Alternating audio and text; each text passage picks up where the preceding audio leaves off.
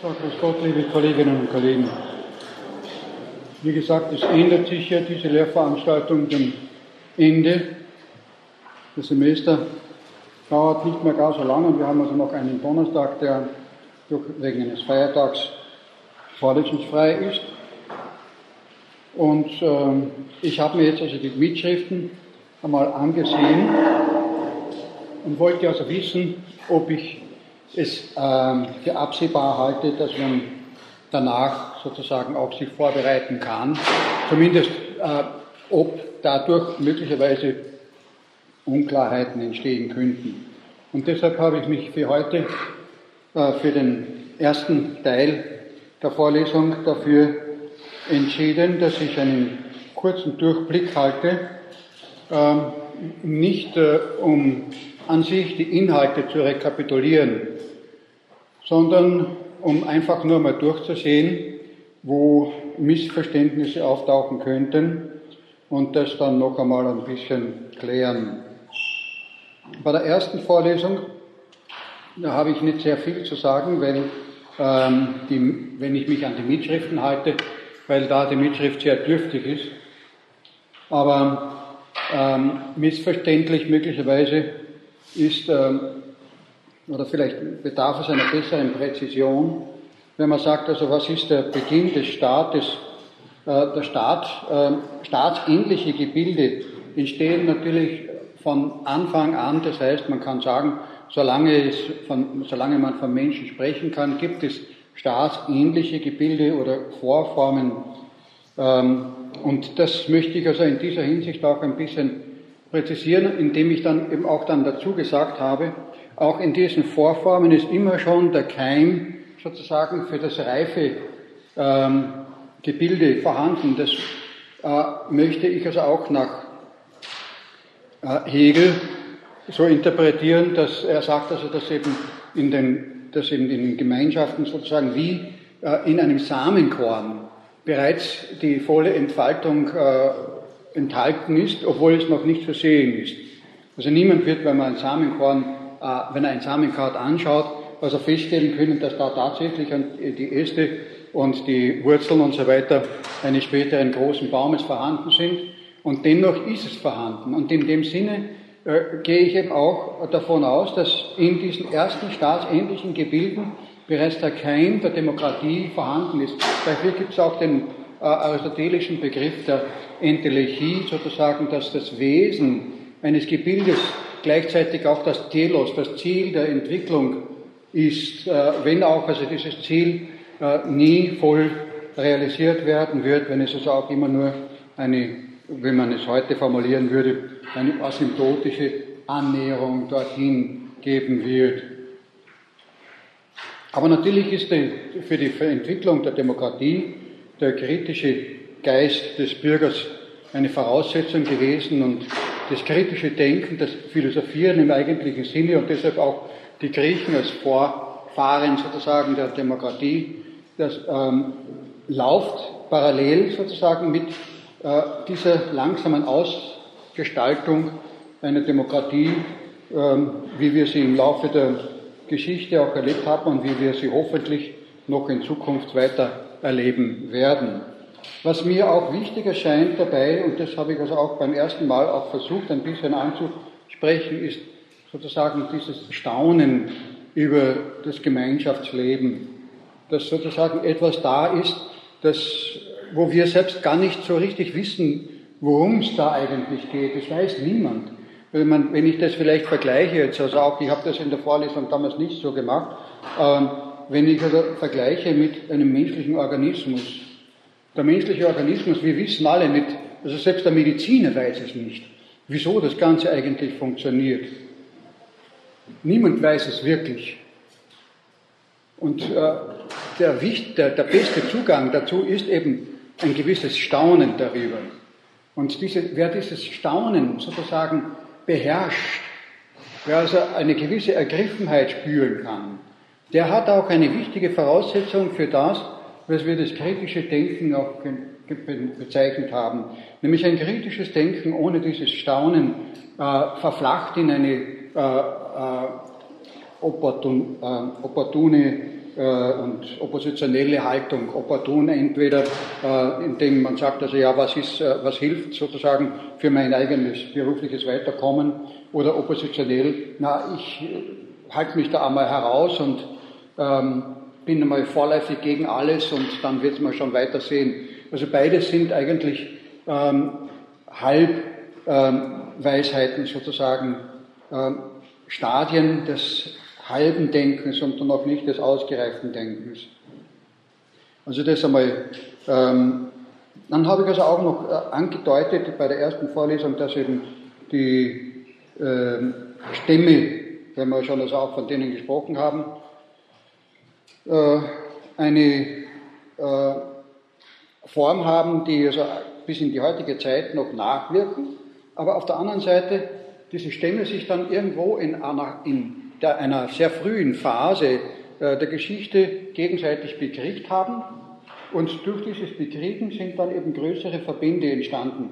Also das heißt, ohne äh, solche ähm, anmaßende Erhebung eines Stammes über andere wären die Staaten nicht entstanden. Ich möchte damit das nicht verharmlosen. Aber wir sollten einfach auch wissen, worauf unsere äh, reale Geschichte aufgebaut ist. Also durchaus in undemokratische Aspekte. Und ein Aspekt dieses Unterwerfens ist eben dann auch das gewesen, was ich gesagt habe, ähm, das Verhältnis von ähm, Knecht und Herr. Also der Knecht, ich mache das noch einmal klar. Was ist der?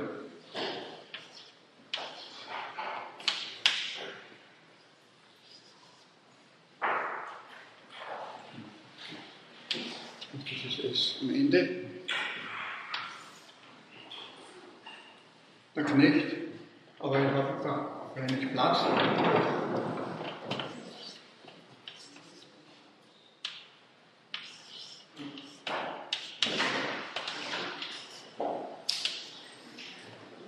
Doles und Despot. Ich meine, ähm, für den, der kritisch äh, versteht, ist es vielleicht ganz gut, aber ich glaube, das sollte man zumindest für den, der sich interessiert, noch einmal in Erinnerung rufen.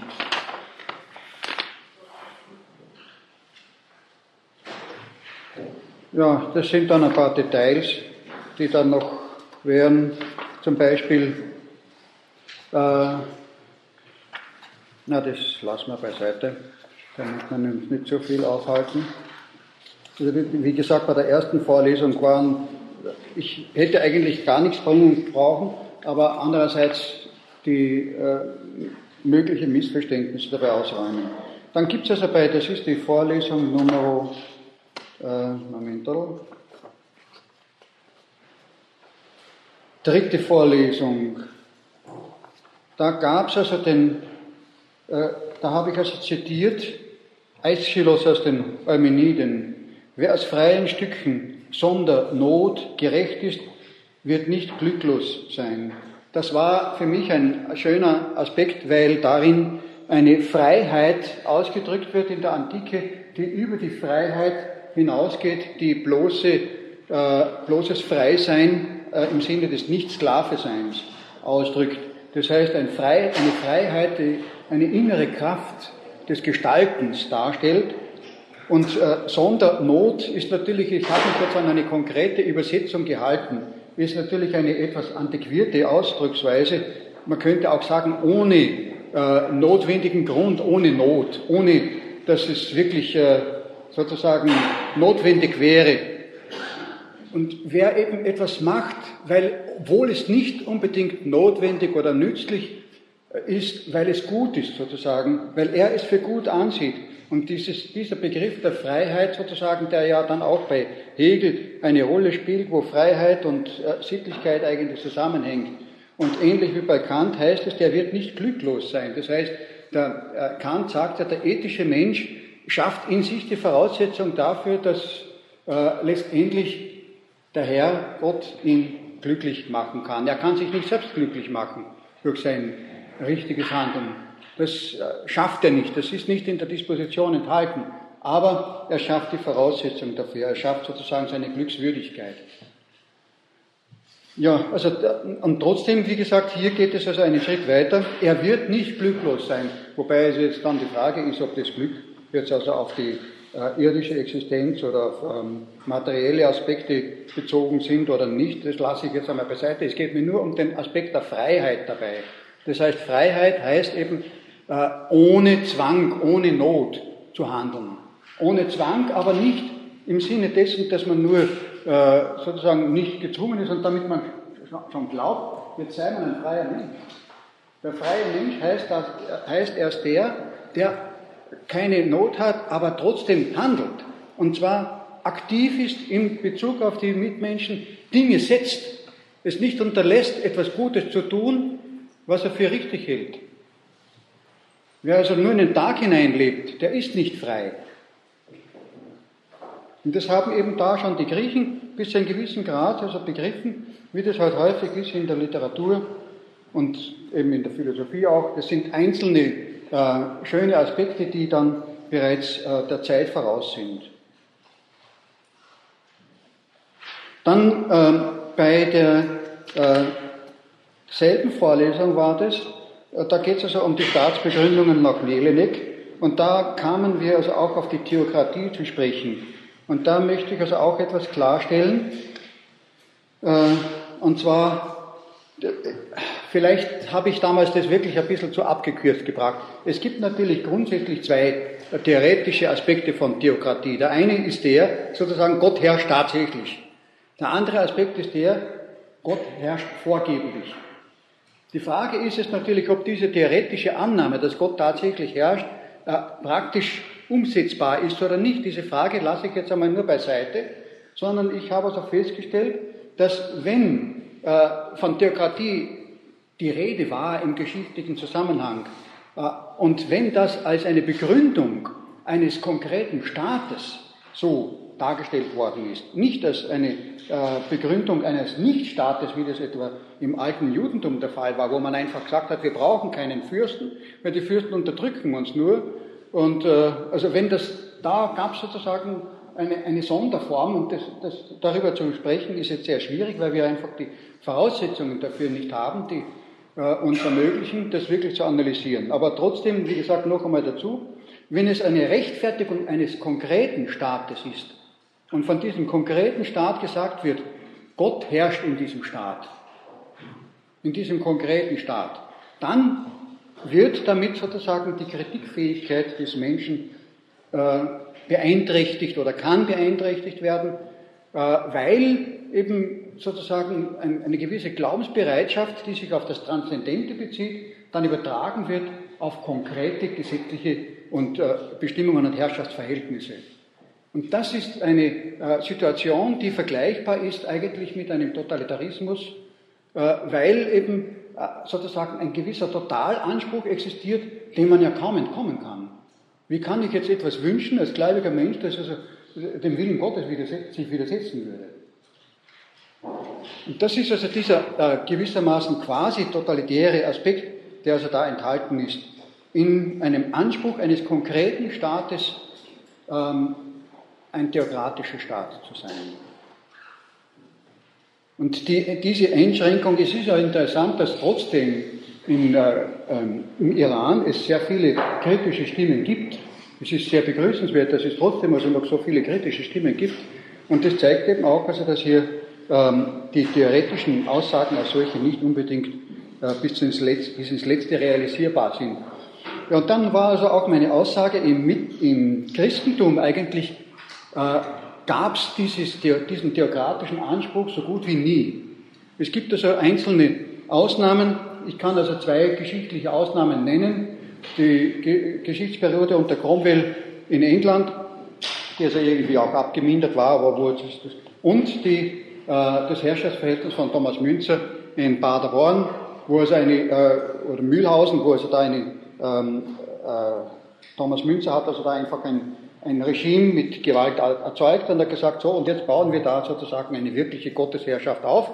Und das hat sich dann also auch, ähm, ja, ob mit Gewalt oder wie weit jetzt, der eine, die eine oder die andere Gewalt war. Jedenfalls war das Ganze dann eine Sache, die mit Gewalt verbunden war, Gewalt und Gegengewalt, und ähm, wo man sagen musste, ähm, es ist keine, äh, kein Zufall, dass es also unter den gegebenen Umständen gescheitert ist. Ob man jetzt dann beurteilt, dass es also gewisse äh, interessante Aspekte darin gegeben hat, wie mein italienischer Freund ähm, ähm, Tommaso La Rocca das interpretiert, äh, ein Sozialphilosoph, das lasse ich jetzt einmal offen. Grundsätzlich wollte ich eben nur sagen, im Christentum ist es so gut wie nicht möglich. Und wenn, dann nur eine Ausnahme. Also auch bei einem ähm, Fürsterzbischof hat man immer unterschieden zwischen sozusagen seiner Position als äh, weltlicher Herr und als geistlicher Herr. Also diese, äh, diese Unterscheidung war so durchgehend, und das habe ich eben auch erklärt, das äh, sollten, sollte vielleicht auch bekannt sein, die beiden Societates Perfekte, eine Societas Perfecta, eine in sich geschlossene und für sich sozusagen ähm, abgerundete äh, Gestalt der Gemeinschaft oder Gesellschaft ist eben der Staat und daneben sozusagen äh, die Kirche. Die Kirche, die also eine eigene Rechtskörperschaft besitzen kann, auch wenn das Recht der Kirche nicht so äh, viele Durchsetzungsmöglichkeiten hat und so weiter. Und dann ist man dann doch wieder auf den Staat angewiesen. Und die Frage ist nur, in welchen Bereichen will man sich überhaupt durchsetzen.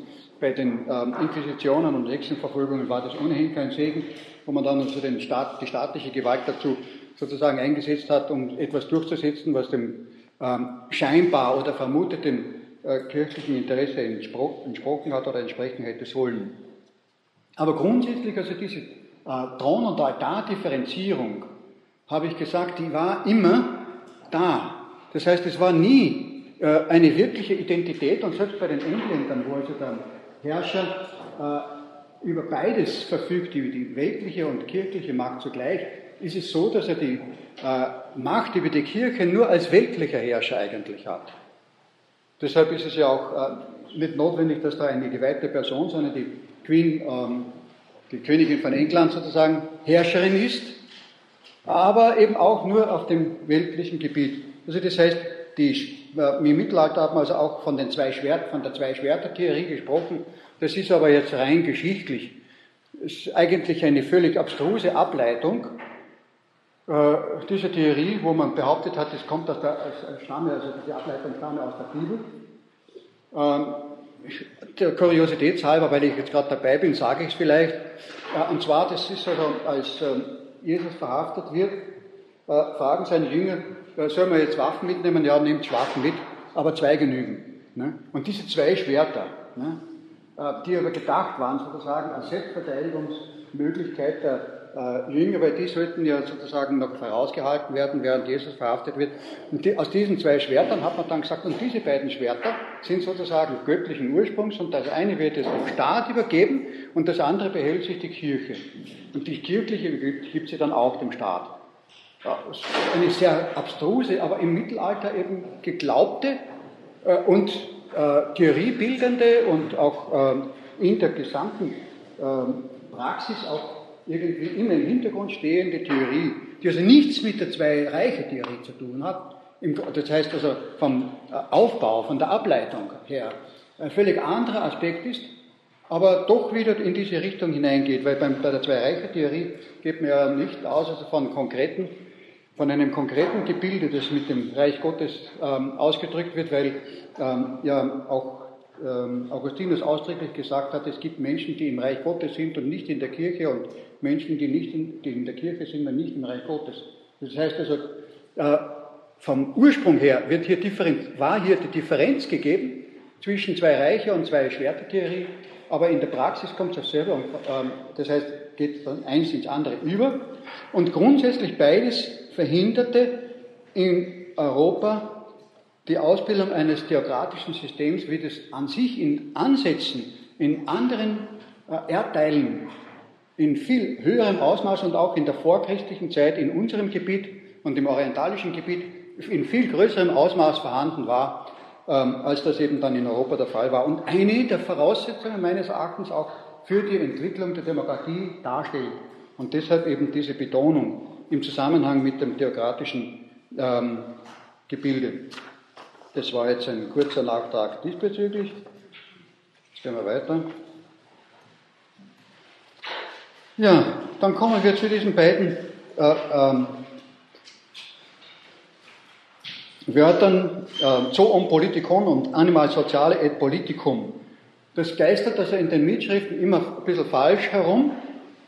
Und zwar, das heißt nicht Politikon, sondern Politicum. Wir sind ja da im Latein, in der lateinischen Sprache und das ON ist eine äh, Endung in der griechischen Sprache, also das nur wegen der ähm, äh, korrekten Sprachform. Zoon Politikon mit K geschrieben und Animal Soziale et Politicum mit C geschrieben. Das ist nur, damit man also auch die sprachliche Korrektheit da hat. Und wenn wir schon von den, von den sprachlichen ähm, Aspekten sprechen, dann noch einmal auch die beiden Wörter, auf die sich äh, sozusagen das Wort Ethos äh, stützt. Da gibt es das Ethos mit Epsilon und das Ethos mit Eta. Also das ist das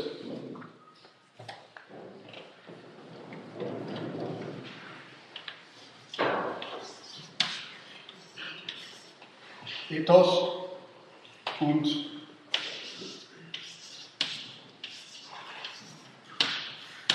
so, das wäre jetzt die korrekte Schreibweise. Vielleicht habe ich damals auch nicht äh, mit allen Details richtig, äh, also die Zeichen nicht richtig gesetzt oder was. Und das ist, äh, dass diese beiden Wörter haben also auch abweichende Bedeutungen. Sie, ähm, äh, eine Verwandtschaft oder Nichtverwandtschaft möchte ich nicht diskutieren. Das ist also jetzt eine andere Frage, ob, inwieweit die jetzt also auch ähm, vom Sprachstamm her verwandt sind. Aber von der Bedeutung her sozusagen ist es schon wichtig, äh, auch, äh, auch zu kennen äh, und auseinanderzuhalten, dass eben das Ethos mit einem Epsilon äh, ausgeht von der Gewohnheit und eigentlich sich ableitet vom Wohnort das heißt, so wie auch in unserer Sprache Wohnort und Gewohnheit haben beide dasselbe Wohnwort. Ne? Das Gewohnte. Das ist ein interessanter Aspekt, da spielt also ein Ethos mit Epsilon eine Rolle, während das Ethos mit Eta, äh, das ist eben jenes Wort, das dann eigentlich eingeflossen ist um die, in unseren Begriff des, der Ethik und äh, in Übersetzung dann auch die Bildung des Wortes Moral ähm, ausgelöst hat. Ja.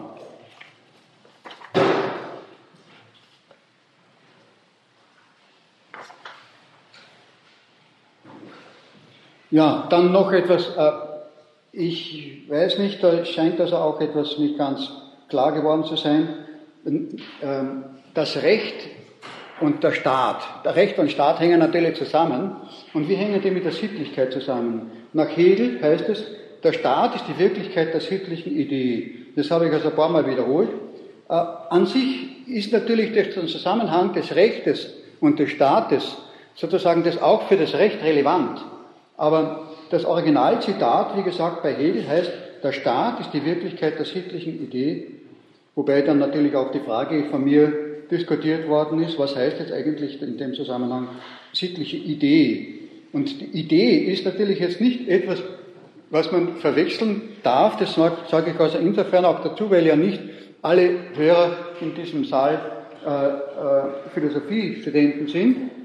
Und äh, im Alltag hat das, Wort äh, hat das Wort Idee einen anderen Klang, eine andere Bedeutung als im philosophischen Kontext. Also das Wort Idee in der Philosophie und insbesondere bei Hegel hat nichts mit einer äh, Spinkisiererei oder Vorstellung, bloßen Vorstellung zu tun. Das Idee ist sozusagen die Grundlage der Wirklichkeit.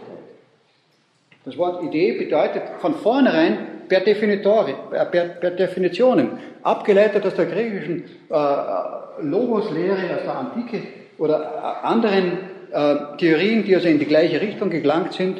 Äh, das Wort äh, Idee bedeutet sozusagen von vornherein die äh, Grundlage der Wirklichkeit. Also das war das, sozusagen äh, der Gedanke etwa, äh, es gibt die Idee des Baumes. Die Idee des Baumes entsteht nicht erst in unseren äh, Kopf, in dem wir sozusagen unterscheiden, da ist ein Baum, der schaut so aus und ein Baum schaut so aus, sondern es gibt ein Grundprinzip sozusagen. Ein Grundprinzip, das für die Entstehung aller Bäume verantwortlich ist. Und das ist gemeint sozusagen mit diesem Wort Idee.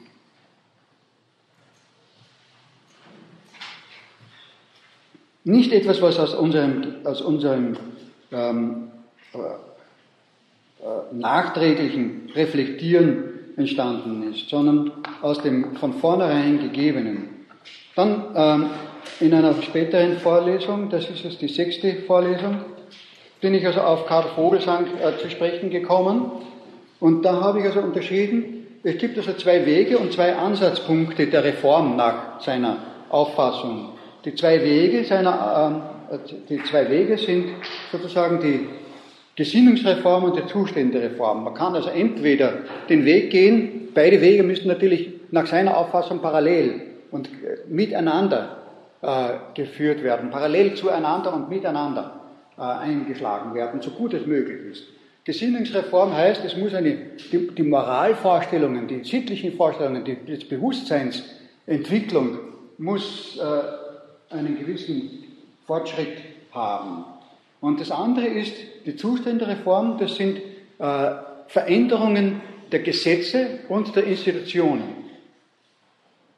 Institutionen heißt zum Beispiel, es müssen Körperschaften gebildet werden, äh, geschaffen werden, die früher nicht existiert haben. Und natürlich hängt das zusammen, weil wie schafft man eine Körperschaft?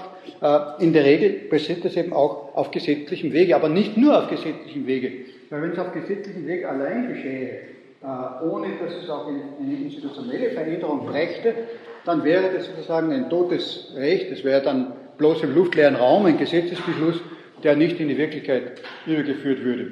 Das heißt, das sind seine zwei Wege. Äh, und die Ansatzpunkte sind jetzt die, dass man entweder an der Wirtschaft ansetzt oder an dem Staat ansetzt.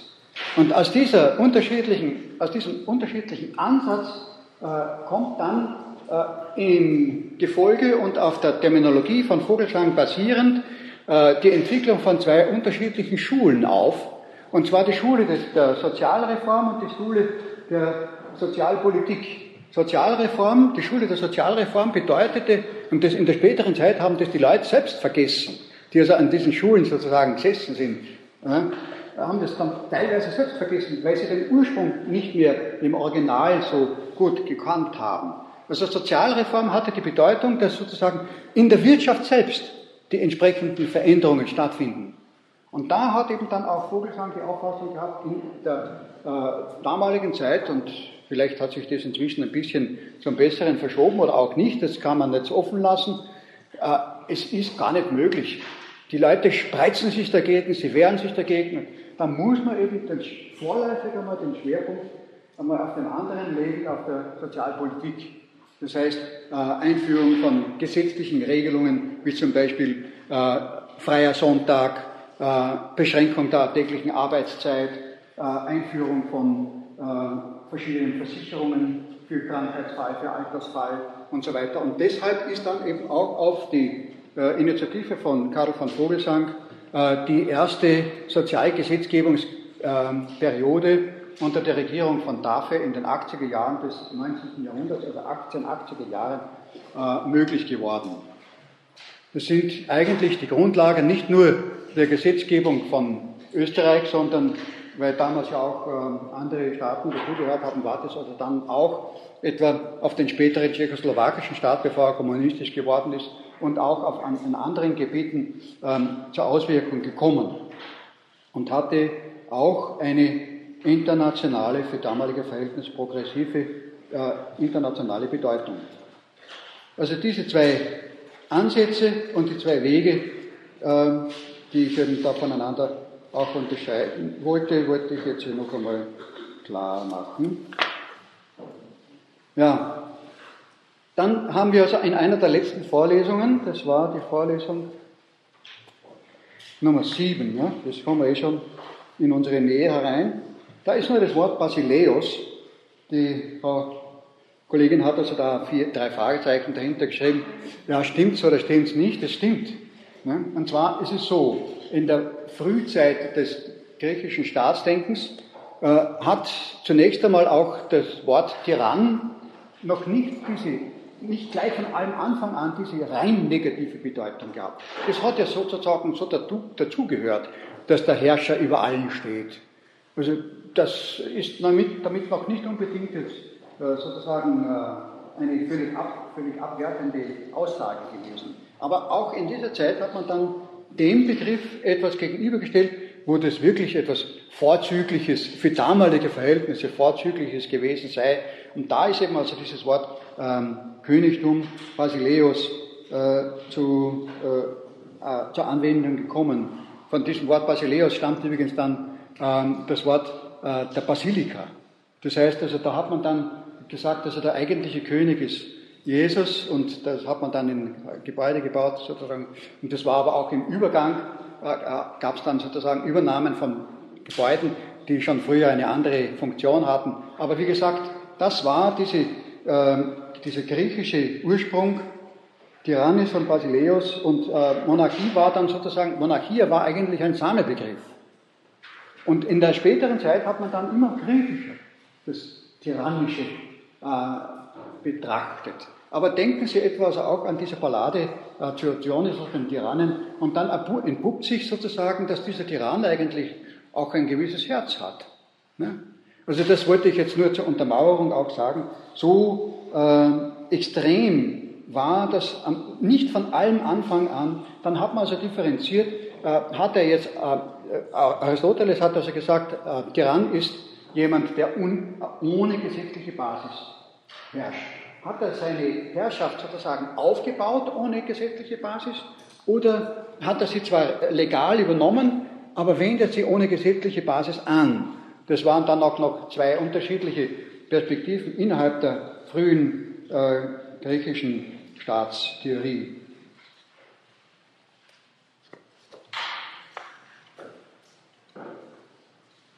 Ja, ich glaube, dann haben wir diesen Durchblick. Ich schaue nochmal weiter.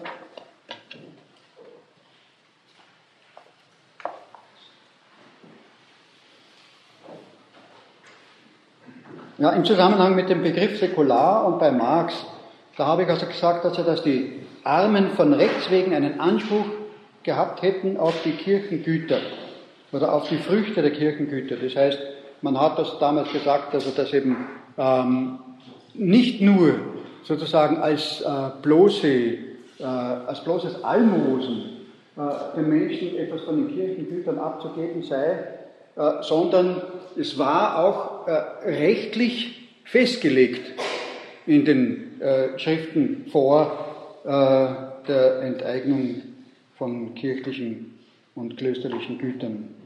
Und darauf hat eben auch Karl Marx zumindest ganz kurz da in dem Zusammenhang hingewiesen. Und das heißt also eben von Rechts wegen haben sie den Anspruch. Nicht nur theoretisch vom Gerechtigkeits-, ethischen Gerechtigkeitsstandpunkt, sondern auch vom Rechtsstandpunkt her. Und dann, also er bezeichnet ja diese Enteignung der Kirchengüter als, Privat, äh, als Privatisierung. Das ist das Gegenteil von dem, was er für richtig hält. Also das ist jetzt auch ein Detail am Rande. Ähm, weil das in der kommunistischen Zeit dann ja umgekehrt gemacht worden ist, das hat man als äh, äh, Entprivatisierung dann interpretiert.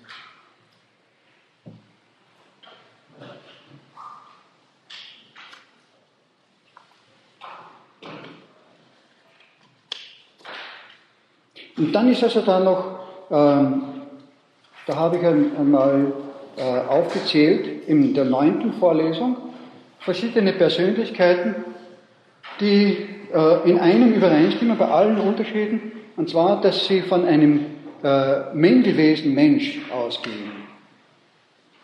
Und da habe ich also genannt Konrad Lorenz, Arnold Gehlen und Alfred Adler. Und da ist also aus irgendwelchen Gründen der ähm, Hans Kelsen hineingerutscht, der stimmt also da nicht hinein. Also Arnold Gehlen, äh, Konrad Lorenz und Alfred Adler. Arnold Gehlen hat also eine große Bedeutung in dem Zusammenhang. Er ist vielleicht für den Nicht-Sozialphilosophen nicht so geläufig, aber ich wollte es eben da noch der Klarheit, um der Klarheit willen äh, gesagt haben. Ja, und das Letzte, also es gibt da noch ein paar Dinge, die nicht so, ähm, das kann man dann im Einzelnen noch besprechen, dass der Masaryk, der Thomas Garrick Masaryk ist. Es gibt also auch einen anderen, einen Jan Masaryk, aber das ist der Thomas Garrick Masaryk, der also eben da äh, zitiert worden ist von mir. Ähm, der Demokratismus, er sagt also, eine Demokratie braucht auch eine theoretische Grundlage und dann nennt er das Demokratismus. Das ist ein interessanter Aspekt den ich da eben auch ähm, mitgeteilt habe. Darüber gibt es eine Dissertation eines Studenten von mir, schon länger zurückliegend, der eben auch ein tschechischer äh, Staatsbürger damals war und sich dafür interessiert hat.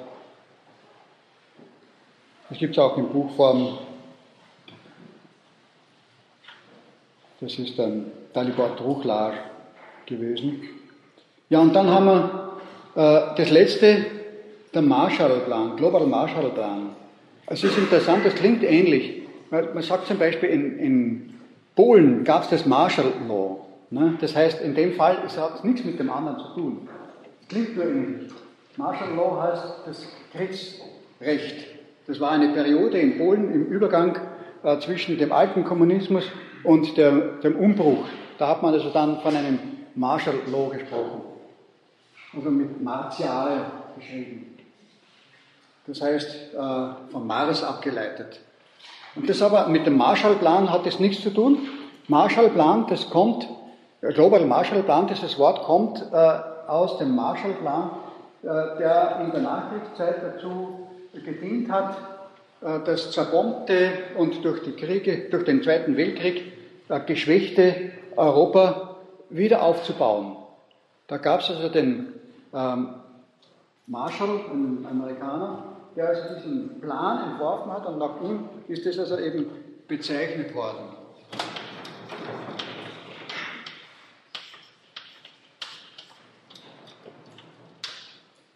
Und der Global Marshall Plan knüpft also daran an und sagt, sollte man nicht jetzt auch wieder so einen ähnlichen Plan entwickeln, äh, dass man sozusagen jetzt den Entwicklungsländern auf die Sprünge hilft, so wie uns damals die Amerikaner auf die Sprünge geholfen haben, uns Europäern. Also natürlich ist es äh, auch, setzt es voraus, dass man eben diese historischen politischen Kenntnisse hat. Und ich weiß, dass das in der letzten Zeit nicht mehr vorhanden ist. Also es weiß niemand mehr von äh, ERP, von European Research Program und vom Marshallplan, also dass damals auch die osteuropäischen Staaten äh, theoretisch das Angebot bekommen haben und Stalin aber äh, es ihnen verwehrt hat, also sich teil, äh, da, äh, teilzunehmen und so weiter. Äh, dass das eben damals auch wirklich einiges gebracht hat. Da sind also dann Hilfspakete verteilt worden äh, und so weiter. Und ich kann mich also noch als Kind erinnern, also an, auch an Informationsveranstaltungen, die da durchgeführt worden sind, wo man auch versucht hat, sozusagen nicht nur gute Hilfe zu leisten, sondern also auch ein bisschen den American Way of Life sozusagen nahezubringen. Ähm, aber das ist, jetzt steht jetzt nur am Rande noch daneben sozusagen. Damit hätten wir diesen Durchgang und ich bin in der Zeit ganz gut äh, vorangekommen, gemeistert. Ja, und in dem jetzigen Teil der Vorlesung möchte ich über einen bestimmten Aspekt der Demokratie äh, sprechen, vielleicht als Überbegriff einmal direkte Demokratie, aber differenziert eigentlich zwischen drei unterschiedlichen Begriffen, die hier miteinander sehr verwandt sind und oft als Synonyme verwendet werden. Die partizipatorische Demokratie, die direkte Demokratie und die plebiszitäre Demokratie. Also zunächst einmal, äh, ein Plebiszit ist ein Volksbegehren oder ein Volksentscheid. Also das heißt, eine, eigentlich kann man sagen, eine Art Volkswahl. Das heißt, äh, Bürger, den Bürgern wird sozusagen ein Stimmrecht zuerkannt, dass sie über gewisse Sachfragen entscheiden können. Das Plebiszit zum Beispiel in Zoll oder Österreich äh, zur Europäischen Union beitreten, ja oder nein, äh, oder anderes. Das heißt, es wird also, äh, das Wort Plebiszit hat in diesem Sinne eigentlich äh, einen Charakter, dass es dem Volk zugebilligt wird, von oben her zugebilligt wird. Während das Wort direkte Demokratie eine andere Konnotation besitzt. Das Wort direkt leitet sich eben ganz anders vom Volk ab. Das heißt, es gibt also hier zwar Übergänge und Ähnlichkeiten zwischen diesen Begriffen, aber in der Anwendung doch unterschiedliche Akzente, kann man vielleicht so sagen. Wir haben natürlich in, äh, in Österreich schon seit, der, äh, seit den, der Verfassung durch Hans Kelsen und eigentlich schon davor in den Schriften von Hans Kelsen äh, immer schon eine sehr starke Sensibilität äh, gehabt und nicht nur erst seit Hans Kelsen, sondern eigentlich schon weiter zurückliegend, schon in die Monarchie zurückliegend. Dass man also auch, äh, es gibt zum Beispiel also da in der Monarchie also auch äh, verschiedene ähm, Ansätze für die Selbstständigkeit der Sprachgruppen und so weiter und für verschiedene andere Bereiche, wo man eben versucht hat, dieses große Reich eben auch ein bisschen vernünftiger zu organisieren, das was aber dann trotzdem nicht funktioniert hat in dieser äh, meines Erachtens aufgehetzten Zeit, wo man gesagt hat, es geht doch nicht, dass da Nationen friedlich nebeneinander leben, anstatt zu streiten miteinander. Die sollen doch endlich ein, ähm, äh, zur Vernunft kommen und gegeneinander Krieg führen. Das wird viel vernünftiger. Ne? Also ich sage es ein bisschen kritisch. Ne? Ja, also ähm, es gab in Österreich einige Ansätze und bei Hans Kelsen, wie gesagt, ist das auch in die Verfassung äh, der Ersten Republik eingeflossen damit dann auch schon in, von, von allem Anfang an auch in der Zweiten Republik vorhanden gewesen. Plebiszitäre Elemente und repräsentative Elemente, sagt er, müssen einander ergänzen. Er, er diskutiert darüber, dass eine Demokratie an sich gar nicht verwirklichbar ist. Schlicht und einfach. Und er meint damit sozusagen die direkte Demokratie. Eine rein direkte Demokratie ist nicht verwirklichbar. Deshalb sagt er, wir brauchen die repräsentative Demokratie als Basis. Aber weil die, die, repräsentative Demokratie eigentlich eine Verfälschung des demokratischen Elements darstellt, ist ein Korrekturorgan notwendig. Und dieses Korrekturorgan sind die plebiszitären Elemente in der Demokratie. Sonst kommt es dazu, dass eben eine, äh, eine Entfremdung äh, einer Elite vom Volk stattfindet. Na, wenn wir äh, allerdings also jetzt beobachten, wie sich das in Europa abspielt, ich meine, wir haben zwar mehr, Repräsent äh, mehr plebiszitäre Elemente in der Verfassung als äh, viele andere Staaten, in Europa und natürlich auch weltweit. Aber was passiert damit? Der, der, Großteil der österreichischen Volksbegehren sind in der Schublade letztendlich gelandet. Die sind also gerade noch im Parlament behandelt worden, aber man hat von vornherein gewusst, was damit gemacht wird, nämlich schubladisieren. Also das heißt, es ist eigentlich eine gewisse autoritäre Umgangsweise dennoch mit dem österreichischen Volk. Und in diesem Sinne gibt es derzeit eben eine Unzufriedenheit und diese Unzufriedenheit ist nicht eine österreichische, die ist eine weltweite Unzufriedenheit und die wird also besonders, äh, ist besonders eben entwickelt in den Vereinigten Staaten, also in einem Staat, der eben bedeutend größer ist als Österreich. In Österreich sagt man, ja, das ist ja so ein liebliches Staatel, nur so klein, da kennt ja der Einzelne den, den Bundespräsidenten noch und den ähm, Bundeskanzler, also das ist doch alles so lieblich, ne? Aber in Amerika, wo diese großen Distanzen existieren, diese großen Differenzen und Distanzen, da ist also die Gefahr einer Verabsolutierung, einer Entfremdung zwischen Elite und Bevölkerung weitaus größer und deshalb eben auch in Amerika eine viel größere Tendenz zu einer Reform der Demokratie, um die Demokratie auf das wieder hinzuführen, was ihre eigentlichen Anliegen sind, Und das wird eben in Amerika vor allem als partizipatorische Demokratie bezeichnet. Im deutschen Sprachraum bevorzugt man äh, in der Diskussion den Begriff der direkten Demokratie.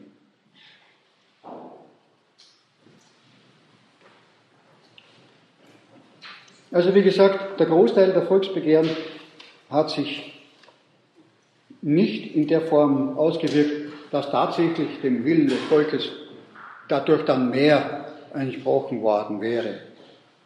Tatsache mit einigem Bedauern. Und das ist interessant. Ich habe also den äh, Alexis de Tocqueville mit seinen Untersuchungen über die Demokratie in Amerika auch häufig äh, zitiert. Und er definiert unter anderem die Demokratie auch folgenderweise. Demokratie ist die Methode zu verhindern, dass Eliten sich vom Volk entfremden und eine Politik zu ihren eigenen Gunsten, aber zum Schaden des Volkes durchführen. Ich wiederhole das noch einmal, weil es wirklich wichtig ist und in, unseren, in unserer Vorlesung der Sache nach ja auch immer wieder angesprochen worden ist und wo Sie erkennen, worum es eigentlich dabei geht. Das hat eben Alexis de Tocqueville bereits so formuliert. Demokratie ist die Methode zu verhindern, dass Eliten sich vom Volk entfremden und eine Politik zu ihren eigenen Gunsten aber zum Schaden des Volkes durchführen.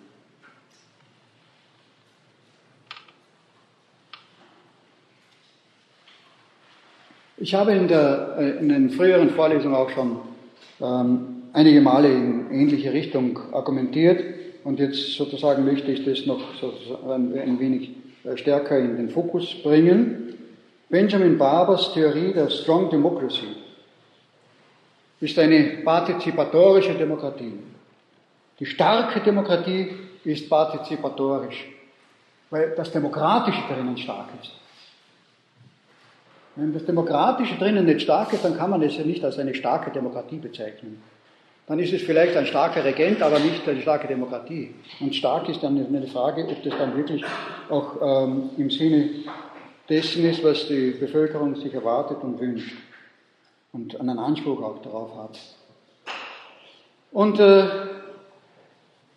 das sind also drei Voraussetzungen oder Forderungen, die äh, was äh, grundlegend sind, gewissermaßen, damit eine Demokratie eine partizipatorische Demokratie oder Strong Democracy werden kann. Erstens, es setzt voraus eine Form der Gemeinschaft, die nicht, kollektivistisch ist. Also keine Massengesellschaft. So arg war es bei den Amerikanern eigentlich nie, wie es in Europa äh, in der Zwischenkriegszeit war, wo dann wirklich diese großen kollektivistischen Bewegungen entstanden sind, dann die den, in den Totalitarismus geführt haben und die Demokratie damit äh, abgeschafft haben. Also Kollektivismus und Demokratie sind Widersprüche. Das ist einmal eine wichtige Voraussetzung. Demokratie und Kollektivismus sind Widersprüche.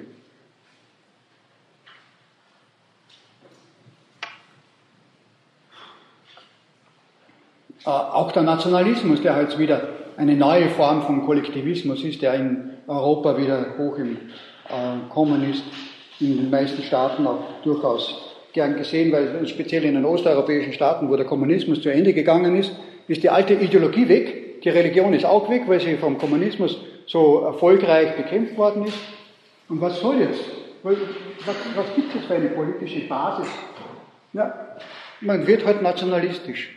Das kommt bei den Leuten an, das kann die Leute motivieren. Ein bisschen ein Bedürfnis nach Kollektivismus ist immer da. Und es geht ja sozusagen dem Anspruch nach, wie soll man denn das machen?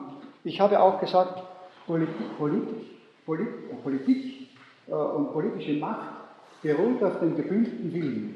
Da muss man ja kollektivieren, würde man sagen. Aber es ist eben nicht eine, ein etwas äh, von oben her künstlich erzeugtes, was äh, damit gemeint ist mit dem gebündelten Willen, sondern dieses äh, von oben her gebündelte ist eigentlich keine Bündelung, ist keine freiwillige Bündelung. Es ist nicht mehr der Wille, sondern es ist der Gehorsam.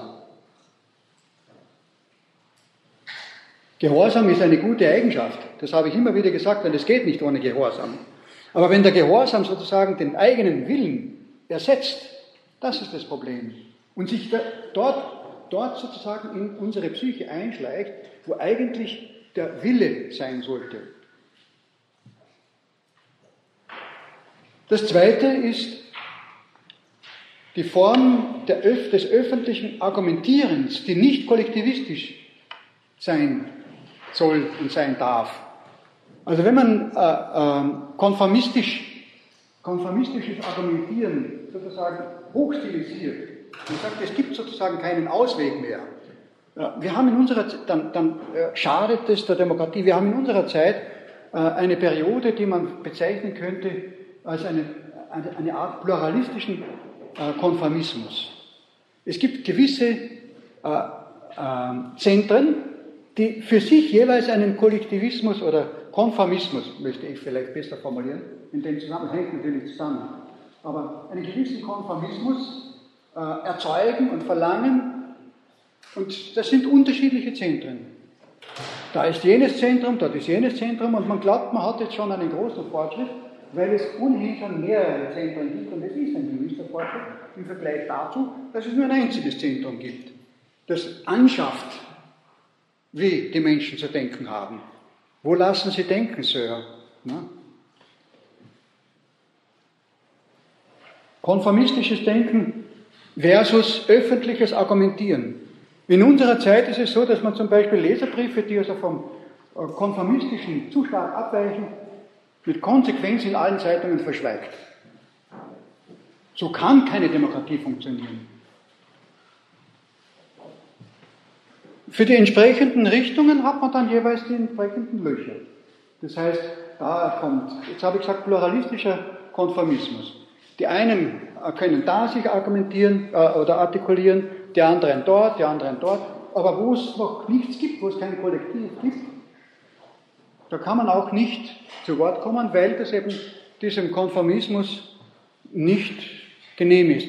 Und im Grunde genommen sind das auch diese pluralen ähm, Theorien irgendwo unter sich auch äh, in, in, der Regel verbandelt oder vereinigt.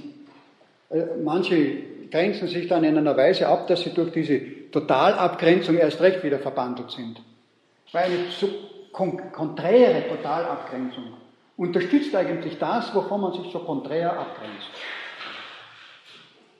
Weil es es wichtig nimmt.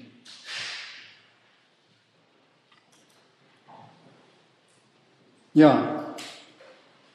Und dann der dritte Punkt bei Benjamin Barber ist, er argumentiert für ein Vorhandensein bürgerlicher Institutionen, die mit einer modernen Gesellschaft vereinbar sind, das heißt, die nicht repressiv sind.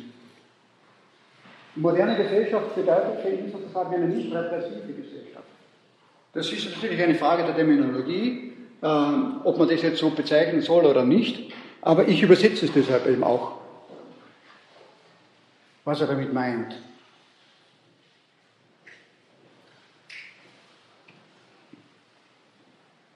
Also ausgehend einmal äh, der Begriff der Institution. Ich habe in diesem äh, Semester zu wenig intensiv auch den Begriff der Institution erklärt. In dem Zusammenhang möchte ich es aber noch einmal machen. Und zwar, ich möchte in dem Zusammenhang auch unterscheiden zwischen der anarchistischen Utopie der Abschaffung von Institutionen und diesem realistischen Konzept, etwa bei Benjamin Barber, der sagt, Neuschaffung von Institutionen.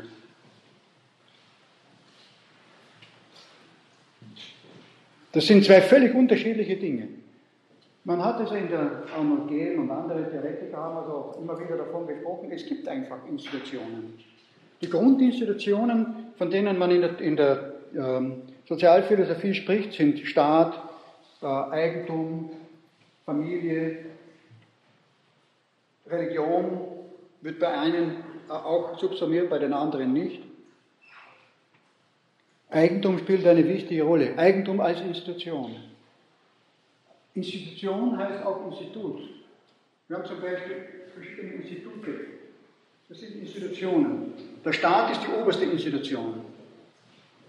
Ein Institut für Philosophie gibt es zum Beispiel.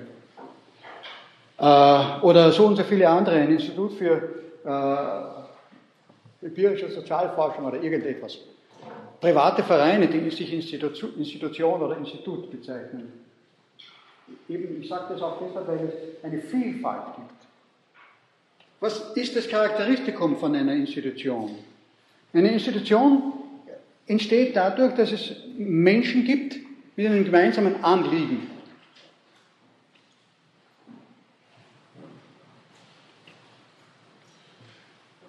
Diese Menschen kommen nun überein, ihre Anliegen in irgendwelcher Form, ob das repressiv oder demokratisch, zu organisieren. Und für diese Übereinkunft des Organisierens der Anliegen sind eben Voraussetzungen notwendig. Und diese Voraussetzungen sind zum Beispiel, dass man, zum Beispiel man schafft hier eine Vorlesung, da sagt man im Hörsaal 42 um 15 Uhr cum tempore, für Nicht-Akademiker müsste man da dazu schreiben, eine Viertelstunde später, aber wie auch immer, beginnt eine Vorlesung. Das wird damit institutionalisiert. Ort und Zeit einer Zusammenkunft zu einem ganz bestimmten Ziel. Und dann natürlich auch mit einer bestimmten Ämterteilung. Institution erfordert auch eine Ämterteilung.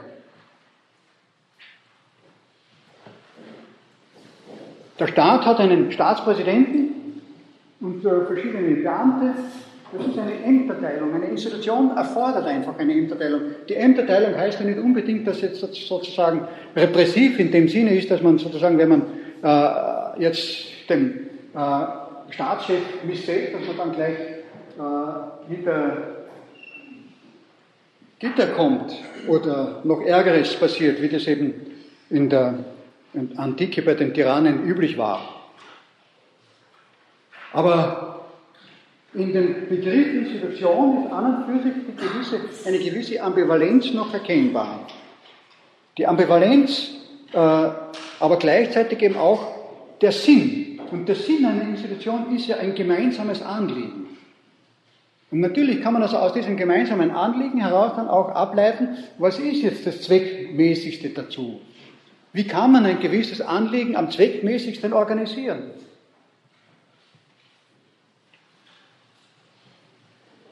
Also äh, ich bringe das auch deshalb äh, zutage. Ich habe zum Beispiel einmal einen anarchistischen Studenten gehabt, der hat gesagt, also ich lehne alle Institutionen ab. Ich meine, und der will da studieren und will also dann äh, gute Prüfungen machen und so weiter. Und glaubt aber gleichzeitig, weil er Anarchist ist, dass, er als, äh, dass es unter seiner Würde ist, dass er lernt, was der Professor gesagt hat. Das ist repressiv. Aber die, die Note will er haben. Also das heißt, das ist eigentlich ein gewisser Widerspruch, weil er dann, da hat er dann gesagt, also ich kann, ich, ich, ich bin nicht bereit, das zu lernen. Also ich habe also vorgetragen über äh, Anarchismus damals. Bakunin hat das gesagt und, und äh, Krapotkin, Krapotkin hat das gesagt und so weiter. Ich bin nicht bereit, das zu lernen. Ja? Aber ich will die Note haben, weil ich bin der richtige Anarchist. Und das ist ihm dann ein genügend, weil er dann bei einigem Hin- und Herquetschen gewisse Aussagen dann doch machen konnte, ein genügend gegeben hat, hat er sich also beim Rektor und beim Dekan und überall beschwert, ideologisch geprüft. Er war also gut. Nichts hat er gemacht. Nichts. Und die, die, die, die Leute haben dann das abgelehnt, da einzuschreiten, ist auch logisch gewesen. Dann hat er die andere Masche gehabt und hat gesagt, ähm, er wird mit seinem äh, Schlägertrupp auf mich, mich auf, abwarten, irgendwo auf der Straße und zusammenschlagen lassen. Ein bisschen mulmig ist mir schon geworden. Ne? Jetzt im Nachhinein kann ich also etwas locker darüber sprechen, es ist schon, schon ziemlich lange her. Aber, ja, also das ist dieser Widerspruch sozusagen, der im Anarchismus offenbar enthalten ist. Ein, äh, und das wollte ich eben auch hier hinsichtlich dieses Begriffes Institution äh, verdeutlichen. Die Abschaffung von Institutionen auf der einen Seite diese utopisch absurde Forderung, unrealisierbar und äh, auch ja, von vornherein unrealisierbar, weil jede Abschaffung äh, bringt gleichzeitig eine neue Institution zutage. Es gibt keine Abschaffung. Eine Abschaffung von Institutionen im Sozialaspekt ist absolut unmöglich. Das wäre dann sozusagen ein bloßes, äh, gesetzloses Aufeinander losschlagen nach Eigendünken, ohne jegliche Regel.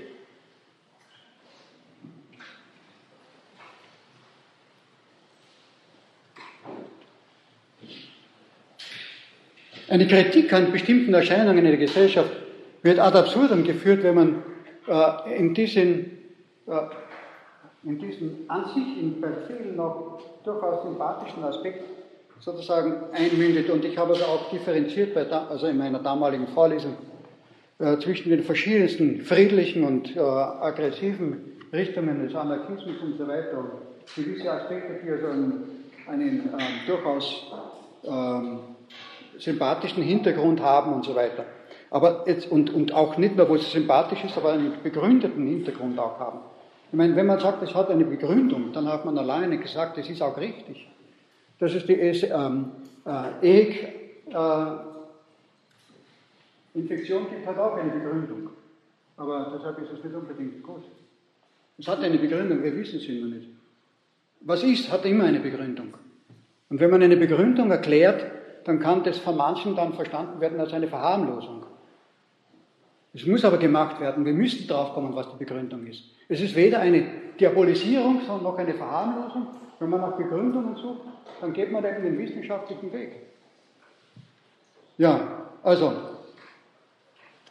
er meint, Barber meint, da die vorhandenen Institutionen in einer Weise, wie das äh, dem Gedanken von ähm, ähm, Alexis ähm, Tocqueville widerspricht, da die Institutionen von den Eliten zu stark vereinnahmt worden sind. Und da es offenbar eine politische Elite gibt, die sich vom Volk entfremdet hat, muss man nicht die Institution abschaffen, sondern man muss die Institution retten, indem man Subinstitutionen gründet. Man muss sie auf das wieder zurückführen, was ihr Sinn ist. Subinstitutionen gründet. Ob jetzt die Subinstitutionen, die er sich vorstellt, das sozusagen das Gelbe vom Ei oder die letzte Weisheit sind, darüber kann man dann noch diskutieren, aber es ist sicherlich ein Schritt in die richtige Richtung. Der wichtigste Punkt seiner Kritik und seiner Vorschläge ist, er sagt, Demokratie heißt Bürgerbeteiligung. Bürgerbeteiligung und wie organisiert man das? Da sagt er, äh, eine mögliche Form wäre doch äh, Nachbarschaftsversammlungen zu organisieren, zu je 1000 bis 5000 Personen, geografisch sozusagen, und die handeln ab, was ihre Probleme sind, lokale Probleme, und diskutieren darüber, ohne dass Vor Vorgaben existieren, sondern im freien Dialog, in dem freien Meinungsaustausch diskutieren Sie, was sind unsere gemeinsamen Anliegen. Natürlich, das heißt mit anderen Worten auch, am Land, wo kleinere Gemeinden sind, ist eigentlich diese äh, Sache äh, an sich schon eher realisiert als in so großen Gemeinden mit äh, einer Million und mehr oder Gemeinden mit 10 Millionen Einwohnern wo also dann die Entfremdung noch viel leichter geschehen kann. Also in einer Gemeinde, die ohnehin nur 5000 Einwohner hat. Und in dieser Gemeinde mit 5000 Einwohnern gibt es dann noch verschiedene äh, Subgebiete, äh, so ein, einzelne kleine Ortschaften, die früher auch eine eigene Gemeinde hatten und wo dann noch ein eigenes Vereinsleben existiert, wo dann auch noch eigene äh, Ideen teilweise in abnehmender Weise zwar, aber äh, doch äh, vorhanden sind und diskutiert werden. Bürgerbeteiligung. Und das führt sozusagen zur Selbstregierung der Bürger. Und er meint auch, äh, es hat das auch den Vorteil, dass dadurch die Menschen aufhören, Masse zu sein, indem sie eingebunden sind und verantwortlich sein können und verantwortlich sind. Äh, machen Sie sich ernsthafte Gedanken über das, was das wirklich Notwendige ist.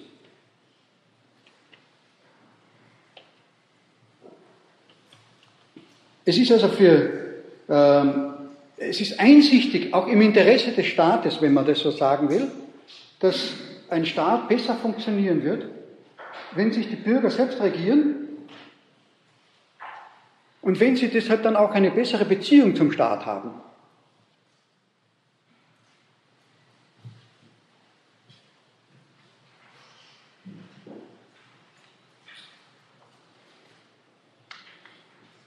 Also die Entmassung heißt, dass der Mensch zum Bürger wird. Das ist die Befreiung. Also eben nicht mehr dieses Kollektivistische, nicht mehr dieses Konformistische, sondern äh, partikulär jeder seine einzelnen äh,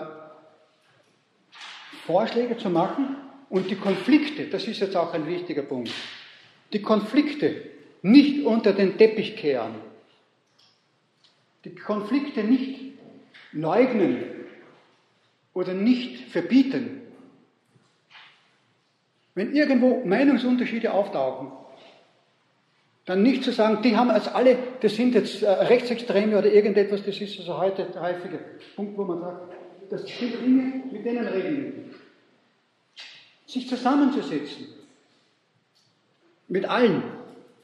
Immer zusammensetzen und gemeinsam diskutieren regional, wo wirklich die Probleme da sind, die angeblichen oder wirklichen Probleme da sind, diskutieren. Was, warum geht es? Wenn dann die Leute natürlich dann fanatisch sind, dann äh, disqualifizieren sie sich in dieser kleinen Gemeinschaft bis zu einem gewissen Grad, wenn sie nicht mehr in dem eigenen Kollektiv sind und kommen dann zur Vernunft. Und reduzieren dann ihre Aussage auf das, was wirklich ein objektiv diskutierbares Anliegen darin ist.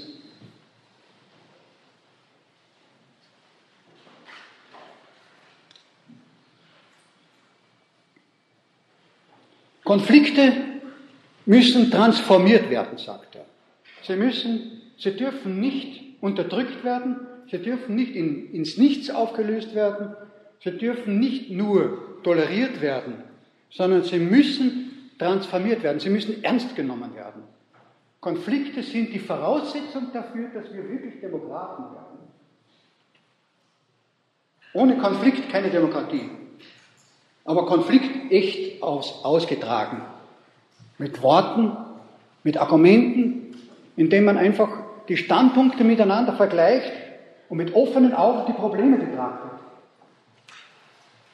Und auch dabei lernt in diesem Prozess, lernt nicht mehr Massenmensch zu sein, der die Vorgabe von irgendeinem äh, Volksführer dann übernimmt und schablonenhaft wiederholt, sondern der selbstständig denkt.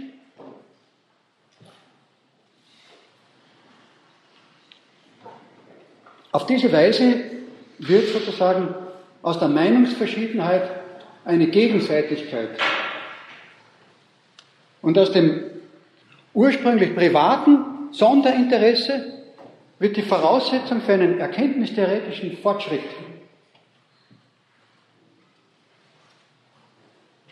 Der transformierte Konflikt wird zum Werkzeug des öffentlichen Überlegens. Und so können dann Bürgerbeteiligungsinstitutionen zu, zu Beratern werden, aber auch, auch gleichzeitig zu handelnden äh, Institutionen werden, Beratern und die äh, können dann Entscheidungen fällen. Und das ist also eben der Gedanke der Partizipation. Und natürlich, also in Amerika äh, ist es auch einsichtig, dass das also noch eine äh, größere Rolle spielt bei diesen großen Vereinsamungen, die also teilweise auch auftreten. Aber auf der anderen Seite gibt es auch einige Voraussetzungen, die diese Gedanken auch nahegelegt haben, das muss man auch sagen. Wir haben ja schon auch gesagt, dass eigentlich Amerika äh, neben der Schweiz natürlich das Heimatland demokratischen Denkens ist. Ja.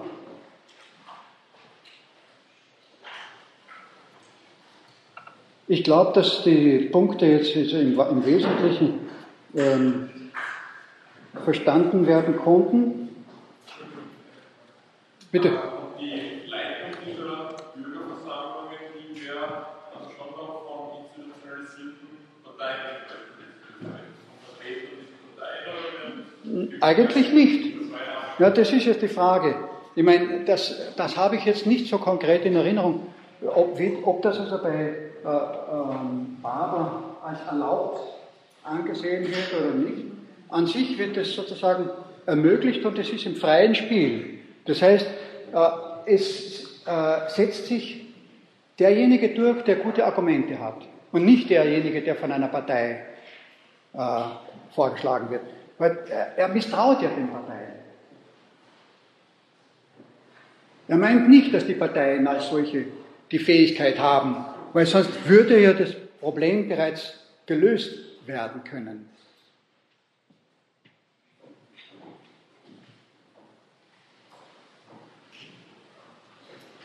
Also ob das sozusagen im Übergang dann auch ähm, erlaubt ist oder nicht, das entzieht sich jetzt meiner Kenntnis bei äh, Barber, das müsste ich jetzt noch genauer anschauen. Aber an sich ist es nicht so, dass die Parteien eine, äh, eine Rolle spielen sollten. Sie spielen natürlich eine Rolle. Sie sind ja da. Ne?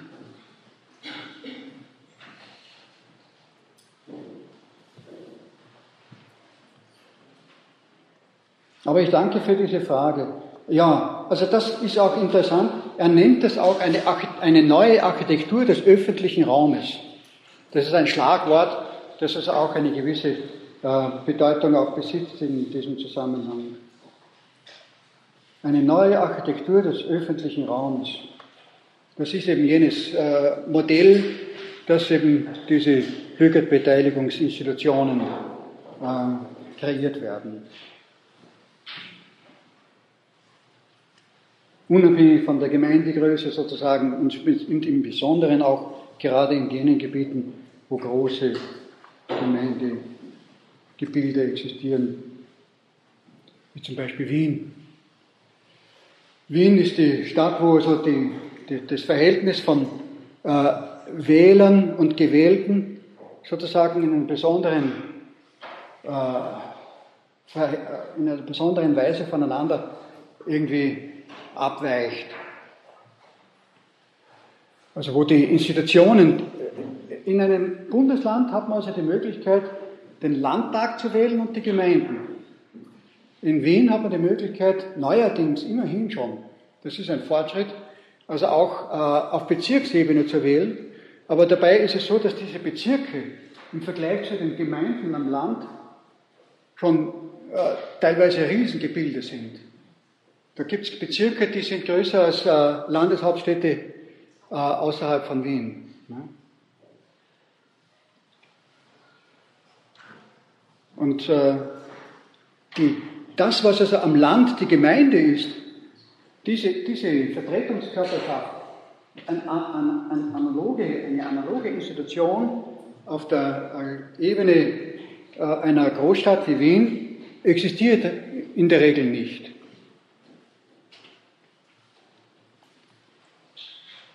Es ist natürlich die Frage, ist das jetzt wirklich auch machbar? Bringt das jetzt wirklich etwas? Oder setzen sich dann dort in diesen, äh, in diesen Institutionen wieder möchte gern durch, wird das also durch äh, Fanatiker oder durch äh, Sonderlinge äh, denaturiert oder durch äh, Einzelinteressen der Wirtschaft oder der Politik äh, verzerrt? Natürlich, diese Fragen sind alle noch offen. Aber es ist ein interessanter Aspekt und grundsätzlich, also dass eben eine Forderung in diese Richtung geht, war eben wichtig äh, erwähnt zu werden. Ja, und wie gesagt, in, in Europa, oder besser gesagt vor allem im deutschen Sprachraum, äh, geht der Blick vor allem auf die Schweiz. Und da heißt es direkte Demokratie. Da ist es nicht so leicht möglich, jetzt eine so hervorragende Figur wie in Amerika den Benjamin Barber zu nennen.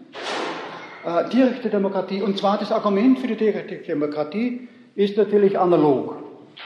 Äh, grundsätzlich die, Entfremdung zwischen politischer Elite und dem Volk. Und ein zusätzlicher Punkt auch, äh, der also beim Begriff der direkten Demokratie noch dazukommt, ist der, dass man sagt, der Bürger hat zwar das Recht, seine Stimme abzugeben für die Herrschaft einer bestimmten Gruppe und dann ist eine Zeit lang sozusagen sein Recht abgegeben. Und er hat keine Möglichkeit mehr. Die eigentlichen Sachfragen, die ihn interessieren würden, die stehen zwar in dem Wahlprogramm, aber wenn die politische Partei das Gegenteil von dem macht, was im Wahlprogramm steht, hat sie das volle Recht dazu. Es sind neue Umstände eingetreten, man kann jetzt neu überlegen und das passiert immer wieder. Also das heißt, Sachfragen müssen von Personalwahlfragen differenziert werden, ist also die kontinentaleuropäische, vor allem im deutschen Sprachraum aufkommende Diskussion. Sachfragen. Der, der Bürger hat das Recht, Sachfragen zu entscheiden, wie das in der Schweiz der Fall ist. Aber dabei ist es ja so, dass auch in der Schweiz äh, nach der Vorstellung äh, einiger äh, konsequenter Vertreter dieses äh, Modells auch noch nicht die volle äh, direkte Demokratie realisiert ist. Nur in einigen Kantonen ist es so, dass es heißt, alle Gesetzesvorlagen müssen dem Volk vorgelegt werden. So wie bei uns im Bundespräsidenten. Das sind einzelne Kantone, aber nicht die gesamte Schweiz. In der gesamten Schweiz gibt es also Gesetze, die kommen sozusagen, die, die erhalten Gesetzescharakter, obwohl sie nicht dem Volk vorgelegt worden sind.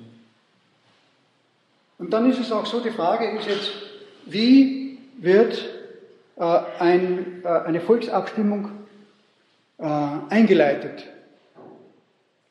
Die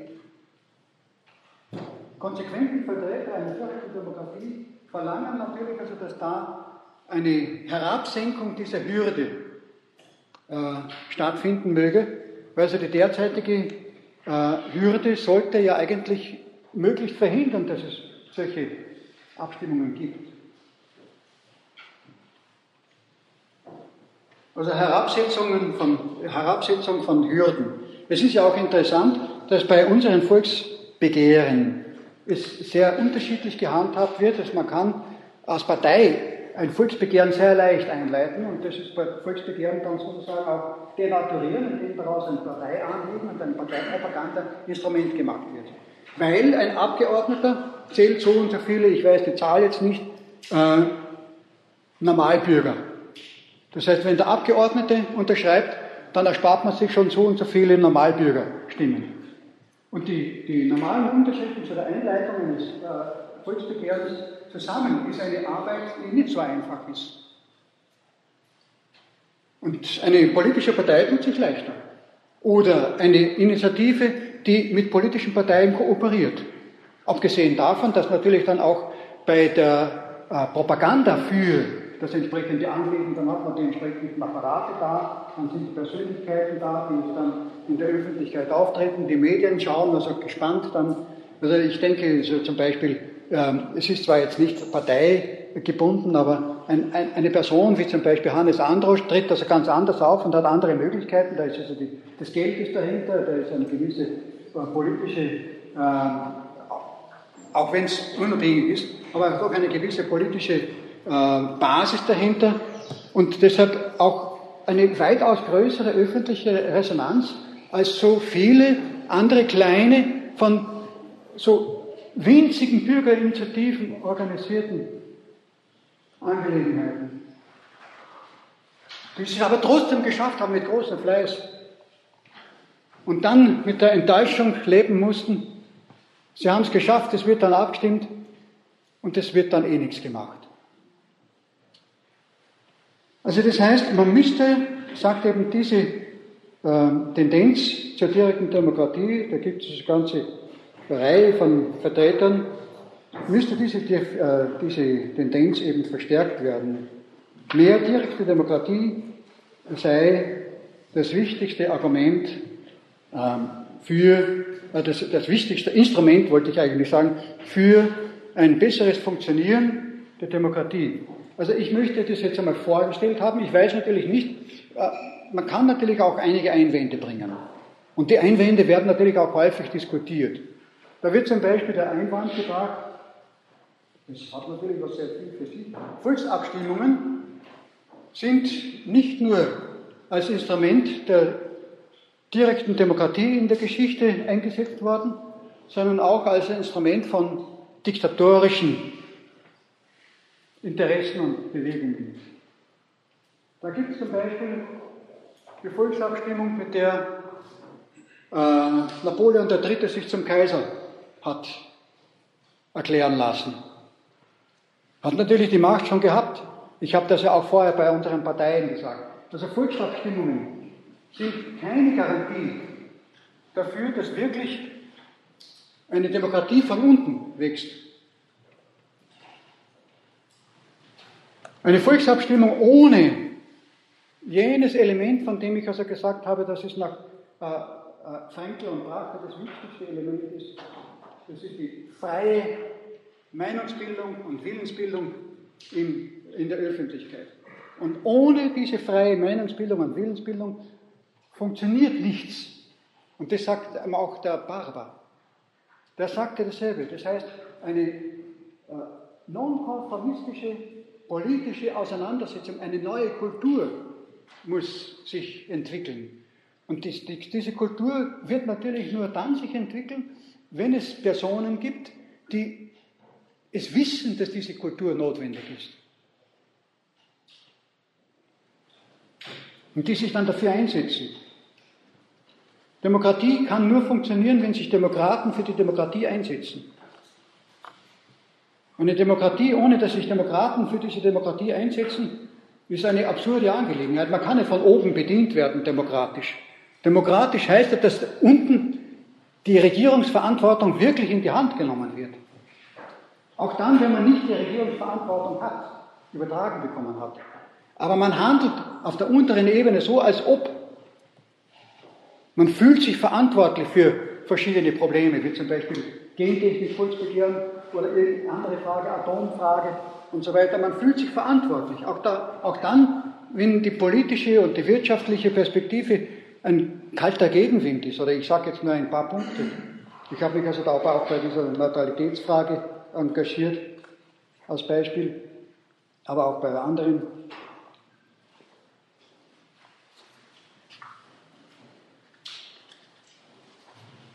Ja, im Grunde genommen, die wichtigsten Punkte, wie gesagt, sind diesmal auch wieder besprochen. Und wir haben also dann noch eine äh, Stunde, wo wir ähm, einen kleinen Rückblick, ähnlich wie heute, nur möchte ich beim nächsten Mal dann auch mehr Rückfragen äh, stellen. Das heißt, ich stelle, stelle also dann Fragen, wo, wo, ich also auch dann von Ihnen etwas äh, erfahre, was Ihnen sozusagen unklar geblieben ist da muss man natürlich auch aufpassen. Ich hoffe, dass wir das dann auch zeitlich durchbringen. Und ich äh, möchte natürlich dann auch noch ein weiteres Kapitel äh, behandeln, und zwar das Kapitel äh, die Gewalt in der Politik, Krieg und Frieden in der Politik, Demokratie und Krieg und Frieden, wo ich auch den Eindruck habe, auch aus meiner persönlichen Präferenz dieses Themas an sich, dass es ein sehr wichtiges Kapitel ist, und ich hoffe, dass es gelingen wird. Und so vertagen wir uns eben auf den nächsten Termin. Dankeschön.